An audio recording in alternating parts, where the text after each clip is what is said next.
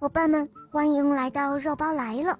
今天给大家带来的故事叫做《小棕熊的面具》。小棕熊浑身都长满了绒毛，一脸的调皮样，胖乎乎、圆滚滚的，很逗人喜爱。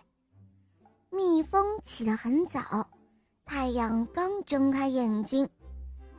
小蜜蜂菲菲已经酿出了香香甜甜的蜜，现在菲菲提着一桶蜜给花蝴蝶姐姐送去了。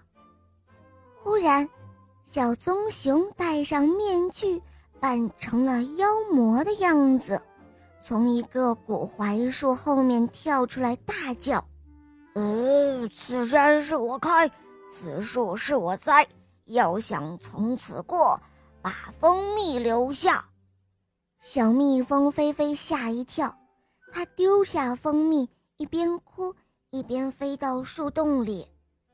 这时候，小灰狼正缩成一团睡在树洞里，微风带着阳光的暖意，轻轻抚摸着它。菲菲的哭声却吵醒了它。菲菲说：“不得了了，不得了了！”森林里有了一个老妖怪。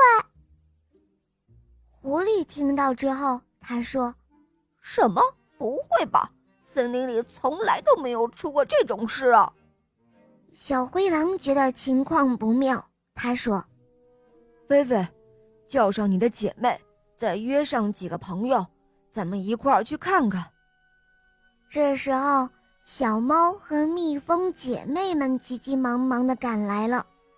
小灰狼说：“小蜜蜂们带上剑，其余的朋友都带上木棒，咱们去看看。”这时候，一个可怕的妖魔正伸着长舌头舔食着桶里面的蜂蜜，发出满足的啧啧啧声。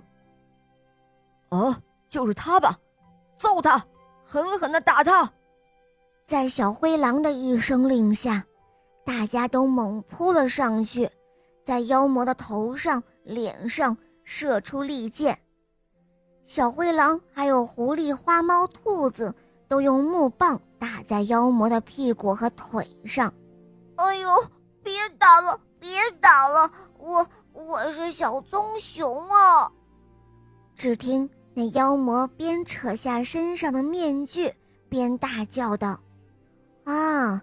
果然是小棕熊，他对大家说：“哦，呃，对不起了，我只是太想吃蜂蜜了，就装成了妖魔，吓走了菲菲。”小蜜蜂菲菲说：“小棕熊，你爱吃蜂蜜，怎么不早说呢？可以到我家去呀，让你吃个够。”哦，真的吗？谢谢你了，菲菲。从这以后，小棕熊再也不会扮妖魔了。大家伙说说笑笑，一块儿去蜜蜂的家做客啦。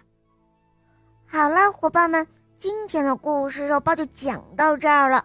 更多好听的故事，打开喜马拉雅，搜索“小肉包童话萌猫森林记”，快来帮助小肉包一同打败神秘的女巫吧！小伙伴，小肉包等着你哦。么么哒。